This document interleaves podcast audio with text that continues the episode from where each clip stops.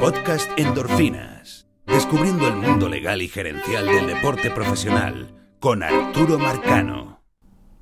Bienvenidos a un nuevo capítulo de Endorfinas.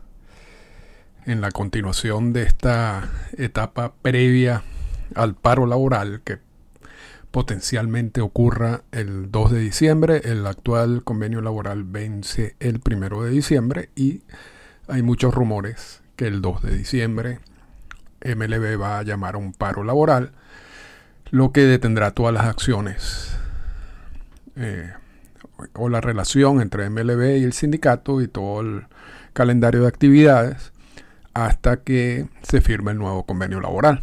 Eso es lo que es, esos son los rumores y posiblemente esa sea la realidad, ya que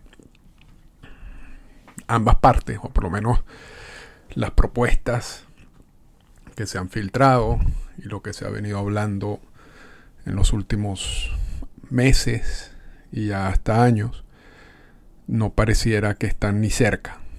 Lo que quiere MLB es una cosa, es un mundo totalmente distinto a lo que quiere el sindicato. Entonces, conseguir un punto intermedio allí parece difícil, ¿no? Y esa es una de las diferencias entre esta conversa en esta negociación del convenio laboral a otras negociaciones del convenio laboral, porque siempre, siempre hay puntos eh, o sea, en conflicto, ¿no? Todas estas negociaciones de los convenios laborales eh, la, naturaleza de, ese proceso es que tanto MLB quiera defender generar más ingresos para los dueños, como el, sindicato quiere que una gran parte de esos ingresos vaya a beneficios y salarios de los jugadores. Entonces siempre hay una posición encontrada, ¿no? hay, un, hay, un, hay un choque. Pero lo que, lo que sí no ha pasado, por lo menos en los últimos convenios laborales, es que las posiciones básicas, si se quiere, de las dos partes sean tan separadas, no estén tan lejos. Porque mientras MLB quiere mantener un poco el control que ha logrado a través de los últimos convenios laborales, el sindicato quiere hacer unos cambios radicales en cuanto a la estructura. Aun cuando, aun cuando lo que se filtra del sindicato siguen siendo versiones no tan dramáticas, ¿no? O sea, yo creo que de las filtraciones uno nota como que más eh, agresividad por parte de MLB que el sindicato. Pero al, en el fondo, en el fondo, quien quiere una, un cambio estructural importante del sistema es el sindicato. Y para lograr un cambio estructural importante del sistema, el sindicato tiene que ceder algo. Y es allí donde se tranca el juego. Y por el otro lado, MLB no tiene la necesidad de aceptar un cambio radical del sistema. Puede aceptar cambios del sistema, pero no un cambio radical.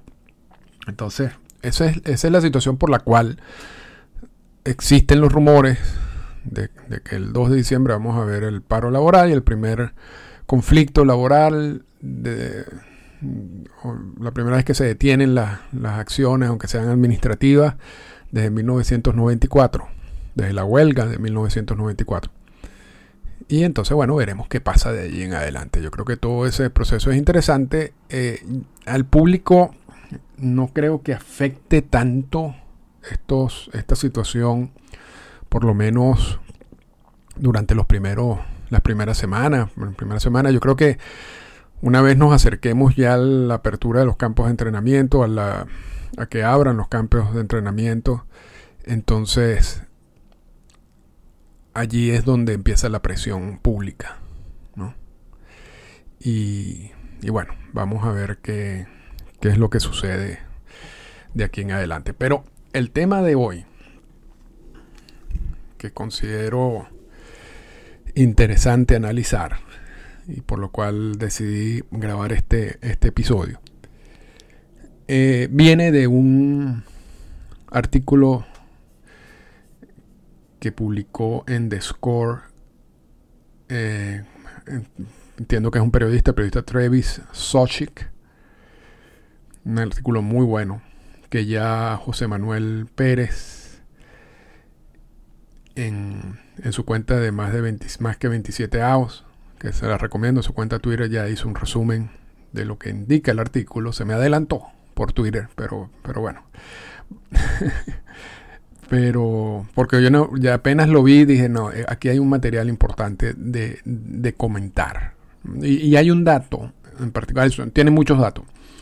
Y se nota que es un artículo de una persona que como que no está comulgando con ninguno de los dos lados, simplemente se dedicó a buscar información y a recabar datos, datos importantes, que los expone allí. Entonces, esos son los artículos que me gustan más.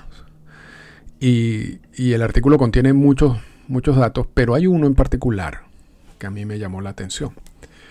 Y que si se quiere, y aquí hay que, como todos estos procesos, y eso lo he dicho yo aquí en el podcast, pero no solamente se, se refiere a, lo que yo hago en el podcast, sino yo creo que eso es una lección de vida. Uno tiene que tener mente abierta, ¿no? Eh, y, con el pasar de los años más todavía. Porque muchas veces uno toma una posición o uno hace un comentario sobre algún aspecto y después consigue información que destruyen, si se quiere, parte de la base que uno usó para emitir ese comentario. Y uno tiene la opción de insistir en el comentario y, ser terco eh, o simplemente rectificar. Y yo desde hace mucho tiempo he considerado que, rectificar es la opción más sabia en todo esto, ¿no? Porque si, ¿para qué uno va a insistir en, un punto que ya uno sabe que no tiene razón? Pero no solamente ha pasado en el podcast donde, donde en algunas oportunidades he dicho algo y después he dicho, bueno, quizás eso no, no era así como lo había mencionado con anterioridad y hago la rectificación. Eh, pero repito, yo creo que es una lección de vida, ¿no? Y uno tiene que estar suficientemente abierto mentalmente a recibir la mayor cantidad de información posible y datos, aunque sean datos que atenten contra las opiniones o la forma de pensar de uno. Porque así es la vida. Y, yo creo que lamentablemente, y en el mundo de béisbol pasa mucho, que, hay gente que como que también se queda en el pasado, ¿no? y no, es que no acepta, pero considera hasta cierto punto información nueva y datos nuevos y después vuelven a, sus posiciones originales. Y yo creo que eso también es respetable, pero no es la manera como yo veo que deben hacerse las cosas. Yo mientras, mientras yo pueda aprender, mientras uno pueda incorporar nuevos datos dentro de los análisis, mejor y mejorar las opiniones de uno. Y en este caso no hago todo este preámbulo no porque dije algo que, estaba malo y posiblemente eso ha pasado, ¿no? que, he dicho cosas que, no estén bien. Pero eh, desde el principio de esta de estas conversaciones sobre las negociaciones del convenio laboral se filtró una propuesta de MLB donde dicen, donde se planteaba la posibilidad de que en vez de los seis años de servicio, para que un jugador se declare agente libre, se iba a poner una edad. Y la edad propuesta fue 29 años y medio. Y desde el principio, desde el principio, desde que se filtró ese dato, y desde la primera vez que comenté ese dato, he dicho que eso es una locura. Y realmente no es una locura. Y, pero ahí entran en juego dos aspectos o tres aspectos que, son, que es el tema del, podcast de hoy. El primer aspecto es que muchas veces cuando uno escucha esa información, se le viene a la mente como que la, la data que uno maneja con mayor frecuencia. ¿no? Entonces cuando tú escuchas que los seis años de servicio van a ser sustituidos por, por, la edad y hablan de 29 años y medio, uno como, como toca constantemente el tema de la firma de peloteros en Latinoamérica, y ese proceso empieza a los 16 años con las firmas internacionales, y luego ve cómo muchos de esos peloteros llegan a grandes ligas a los 20 años, a los 21 años, estilo o a los 19 años, que son varios. Recientemente, por supuesto, Fernando Tatís Jr. y Vladimir Guerrero Jr.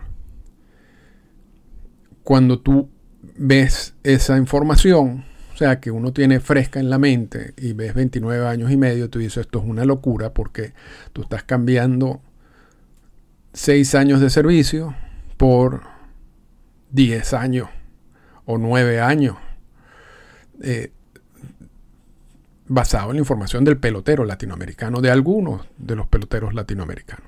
Entonces, realmente esa era la, la base de la opinión. Y por eso digo que, por eso dije y he dicho varias veces que consideraba eso como una locura. Ahora, en el artículo que acabo de mencionar, voy a buscar de nuevo el nombre de la persona para, darle todos los, los créditos posibles, porque la verdad que está bien interesante. Travis Sochek.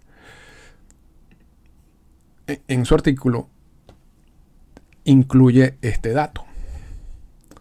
Dice, las carreras de los jugadores también están empezando más tarde. El promedio de la edad del debut del jugador es de 25.6 años en esta temporada. Algo que ha subido desde el 2011, que era 24.6 años, y del 2001, que era 24.5 años. Esto de acuerdo a Baseball Reference. Este, este pequeño dato cambia absolutamente todo lo que tiene que ver con la opinión sobre los, 29 años y medio. ¿Por qué?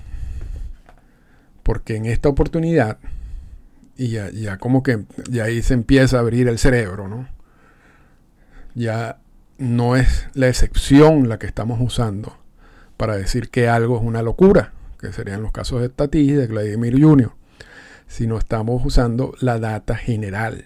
Y la data general, que es la que uno ha debido buscar o la que he debido buscar para emitir la opinión, indica, y esa es la que busca Travis eh, Sochi, que el promedio de edad de, de los jugadores cuando llegan a las grandes ligas y hacen su debut es de casi 26 años. Y eso tiene cierta lógica, eso tiene mucha lógica. Y también tiene que ver con datos en, porcentajes y, todo eso. La gran mayoría de los jugadores en grandes ligas vienen desarrollados por el draft de la regla 4. Son seleccionados en el, draft de la regla 4 y desarrollados en las universidades y en, la, y en los bachilleratos hay un 28% de jugadores internacionales. De esos 28% hay un 80% de, ese 28% que eh, son dominicanos o venezolanos. Y ese es el grupo básicamente que, firma desde los 16 años. Pero el resto de los jugadores, ya estamos hablando casi de, de más del 80% de los jugadores, no va, no, no se desarrolla por esa vía sino que tienen normalmente, normalmente van a las universidades, de allí saltan, son seleccionados en algún momento en el draft de la regla 4, llegan a las ligas menores, quizás con 20, 21 años, y allí en ligas menores pasan 3 años, a veces 4, y es cuando suben a las grandes ligas. Entonces, el promedio de edad, repito, del debut de los jugadores de este año fue de 25.6 años, casi 26 años. Y eso genera un problema adicional, porque cuando tú llegas a esa edad a, las grandes ligas y tienes que empezar 6 años de servicio para declararte agente libre, Estamos hablando de que son jugadores que cuando vayan a ser agentes libres van a tener 32 años, 33 años. Eh, y pasó con Josh Donaldson. Y ese es ya en esa edad su valor como jugador en este mercado no es importante. O sea, él, va a dar sus mejores años como jugador, de acuerdo a lo que dicen todas las estadísticas, mientras está bajo control. Y en algunos casos, mientras en los años pre-arbitraje salarial, o sea, mientras está recibiendo salario mínimo. Y luego va a empezar su, declive como jugador.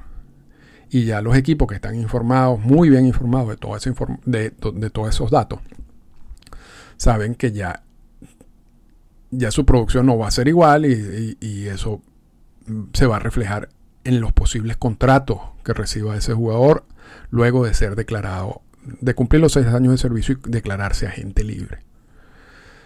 Entonces, cuando tú tienes, y aquí lo voy a unir con, con el reto del sindicato, porque, porque esto, es, esto es un ejemplo clarísimo de cómo la, actividad del sindicato es difícil. Cuando tú tienes un grupo de, esa, de ese tamaño, que, se, que van a debutar a los 23, 24 años, y le dices, mira, tú te puedes, en vez de 6 años de servicio, que 6 años de servicio no son 6 temporadas. 6 años de servicio Pueden ser ocho temporadas, pueden ser nueve temporadas, porque eso depende de si bajan al jugador a AAA, lo suben, bajan, lo bajan de nuevo. Entonces, eso también es un punto a considerar. Incluso si, si subes a los 24 años.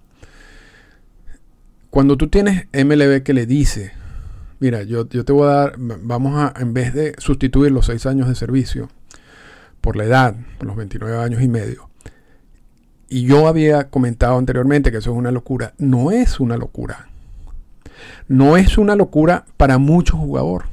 Sobre todo jugadores que vienen de ese proceso seleccionados en el draft de la regla 4.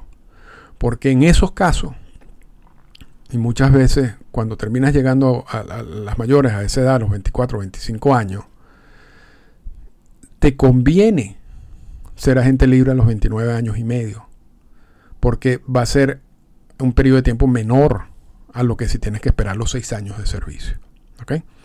Entonces, la propuesta de MLB, y eso es otra lección que hay que aprender, cuando MLB eh, hace una filtración o, como este caso, no son propuestas locas, son propuestas que tienen una base.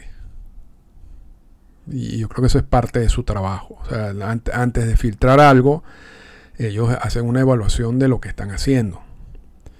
Y le tienen que dar cierta, cierta credibilidad al dato, a lo que ellos están filtrando y a, lo que ellos están ofreciéndole al sindicato.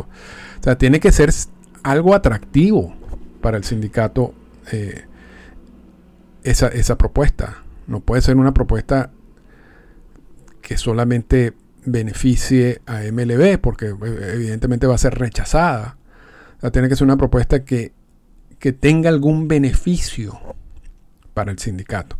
Ahora, puede ser que la propuesta también esté malintencionada, pero, pero eso es parte del reto del sindicato y aquí voy con el tema. Esa propuesta de los 29 años y medio va a favorecer repito, a los jugadores seleccionados en el draft de la regla 4, que inician sus carreras profesionales y hacen su debut en las grandes ligas a una edad mucho más avanzada, ya vimos.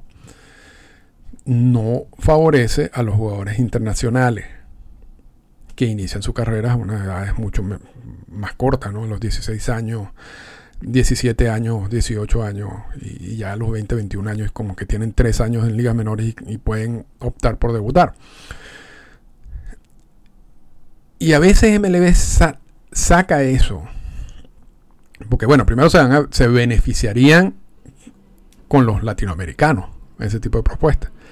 Pero es una propuesta que tiene mucho peso con el jugador seleccionado en el de la regla 4, porque tiene mucho sentido. Y entonces el sindicato tiene que balancear el hecho de que sus agremiados no son todos iguales los intereses de los latinoamericanos, de los jugadores latinoamericanos y la realidad del jugador latinoamericano es muy distinta a la realidad del jugador que viene de ese proceso del draft de la regla 4 y es muy distinta a la realidad de, por ejemplo, de los japoneses que firman ya, eh, ya sea por el proceso eh, del acuerdo que existe entre MLB y la liga japonesa o, son declarados agentes libres en la liga japonesa, ya tienen 10 años eh, de, juego en, la liga japonesa y, y van como agentes libres a firmar en las grandes ligas. Son realidades distintas y en el caso de los japoneses quizás son muy pocos jugadores y, puedan tener poco peso dentro de la organización. Pero en el caso del pelotero latinoamericano sí tiene peso, porque son bastante.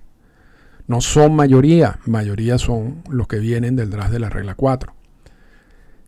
Y entonces, aquí es donde el sindicato, y yo no sé si esa es parte de la intención de filtrar este tipo de propuestas, de MLB, pero tiene mucho sentido de poner al sindicato contra la pared, de empezar a generar roces internos. Porque tú vas a tener un grupo de jugadores amplio, estadounidenses en su mayoría, diciendo, los 29 años y medio me convienen. Y tienes a un grupo también amplio, no tan amplio, pero amplio, de jugadores latinoamericanos que dicen no, porque mi realidad es distinta yo llego primero, yo debuto primero. Y eso me amarraría a mí mucho más tiempo que los actuales seis años de servicio. Y es allí donde Tony Clark y donde el grupo que maneja el sindicato tiene que saber bien cómo manejar ese tema. Y dentro de ese tema, también que, genera un conflicto interno, está el del draft internacional o el draft mundial, porque el draft, y esto lo hemos dicho muchísimas veces en este, en este podcast, el draft internacional no le importa a la gran mayoría de los, jugadores, de los agremiados del sindicato. Eso es un tema que le importa al jugador latinoamericano y al sistema creado en todos estos años para el desarrollo y la firma de peloteros en Latinoamérica pero no es un tema que le importa al 80% de los agremiados del sindicato. Entonces, se ha defendido, y, y eso hay que reconocer, el sindicato ha reconocido la no implementación de un draft mundial. Y a veces ha generado roces internos por eso. En una situación un poco más, un poco distinta que es en, este, en esta negociación del convenio laboral, donde hay muchas cosas eh, en conflicto, seguir defendiendo eso, yo creo que le va a generar problemas a Tony Clark, a Bruce Mayer y al sindicato en general. Porque es otro tema, repito, en donde el latinoamericano tiene un, un punto de vista o, quisiera, o quiere defender algo y el 80% de los agremiados no les interesa no, reciben nada a cambio de defender o no defender un draft internacional. Entonces, esto es, esto es parte de lo complicado que es manejar este tipo de sindicato. Y no solamente tiene que ver con, jugadores internacionales versus jugadores que vienen de la, del draft de la regla 4. A veces son propuestas que benefician a los pitchers y no a los jugadores de posición. Eh, a veces, por lo menos el sistema que se está implementando o se quiere implementar de sustituir el arbitraje por una fórmula, bueno, normalmente las fórmulas no le dan el peso que merecen algunos relevistas intermedios. Y entonces, ese tipo de fórmula. Y entonces, es, esos jugadores no, van, no estarían contentos por eso, pero tampoco esos mismos jugadores también saben que, han pasado, la han pasado un poco difícil en los procesos de arbitraje salarial. En fin, lo que yo quiero decir es que el, el grupo de agremiados del sindicato no es un grupo homogéneo. Allí hay muchas luchas internas sobre cosas que pueden beneficiar parte del grupo y que no necesariamente van a beneficiar a otra parte del grupo. El reto del sindicato es poder mantener la unidad, la solidaridad entre todos. Porque mientras el sindicato esté fuerte y mientras haya unidad, esa lucha con MLB, que es un grupo más homogéneo, en estos momentos, porque quizás históricamente no, ha sido así, porque siempre han habido dueños de equipos medio locos que, que no comulgan con lo que demás, con la estrategia general. Pero vamos a decir que, ahorita han sido lo suficientemente inteligentes como para unirse en, en, las negociaciones, sobre todo en las últimas negociaciones. Entonces, MLB sí tiene un grupo homogéneo. El sindicato, por naturaleza, no lo tiene. No lo tiene. Y cuando surgen este tipo de propuestas de los 29 años y medio, y cuando uno ve la edad promedio del debut, que son casi 25 años, y cuando uno ve la realidad del, pelotero latinoamericano, que puede llegar a las grandes ligas mucho antes de esos 25 años, uno entiende que no es fácil. No es fácil aceptar una propuesta que pueda beneficiar a todo el grupo. Al final tienen que aceptar una propuesta y, al fin, y esa propuesta necesariamente va a beneficiar a un grupo y, y no va, y va a perjudicar a otro grupo eso será así y siempre ha sido así. Entonces, eso es parte del reto del sindicato que viene de, de, esta, de este artículo y viene de ese pequeño dato, importante dato, eh, que, que, estaba incluido en el artículo. Repito, el artículo tiene otros datos muy importantes. Les recomiendo la, cuenta de José Manuel Pérez, más que 27 outs, donde él hace un resumen de, esos datos incluidos en el artículo. Pero, y ya con esto cerramos. La idea del, del podcast del día de hoy era, uno, siempre hay que estar abierto a recibir todo tipo de información y siempre hay que estar abierto a que cualquier opinión que uno pueda tener o cualquier posición que uno pueda tener se puede mejorar, se puede fortalecer. Y, y, pero, pero a eso hay que aceptar. Que, que, si te va a llegar un dato, bueno, tienes que incorporarlo. O sea, si es un dato que tiene suficiente peso, haz las modificaciones que tengan que hacer de las opiniones o de las posiciones que uno, ha hecho en el pasado sin ese dato en particular. Y el otro punto es que refleja mucho el desafío que tiene Tony Clark y que tiene Bruce Meyers en esta negociación. No solamente es cambiar la estructura económica, no solamente es cambiar muchas cosas han cedido, si se quiere, en los últimos convenios laborales, sino es poder venderle eso a sus agremiados. Porque dentro de ese grupo de agremiados van a haber algunos jugadores que no estén contentos con lo que vaya a pasar. Y otros jugadores que sí van a recibir más beneficio de lo que va a pasar. Pero la clave de todo es mantener la unidad durante todo el proceso. Durante todo el proceso. Y eso se vio en las discusiones, en las conversaciones sobre la temporada del COVID, en donde se trató por varias vías de quebrar esa unidad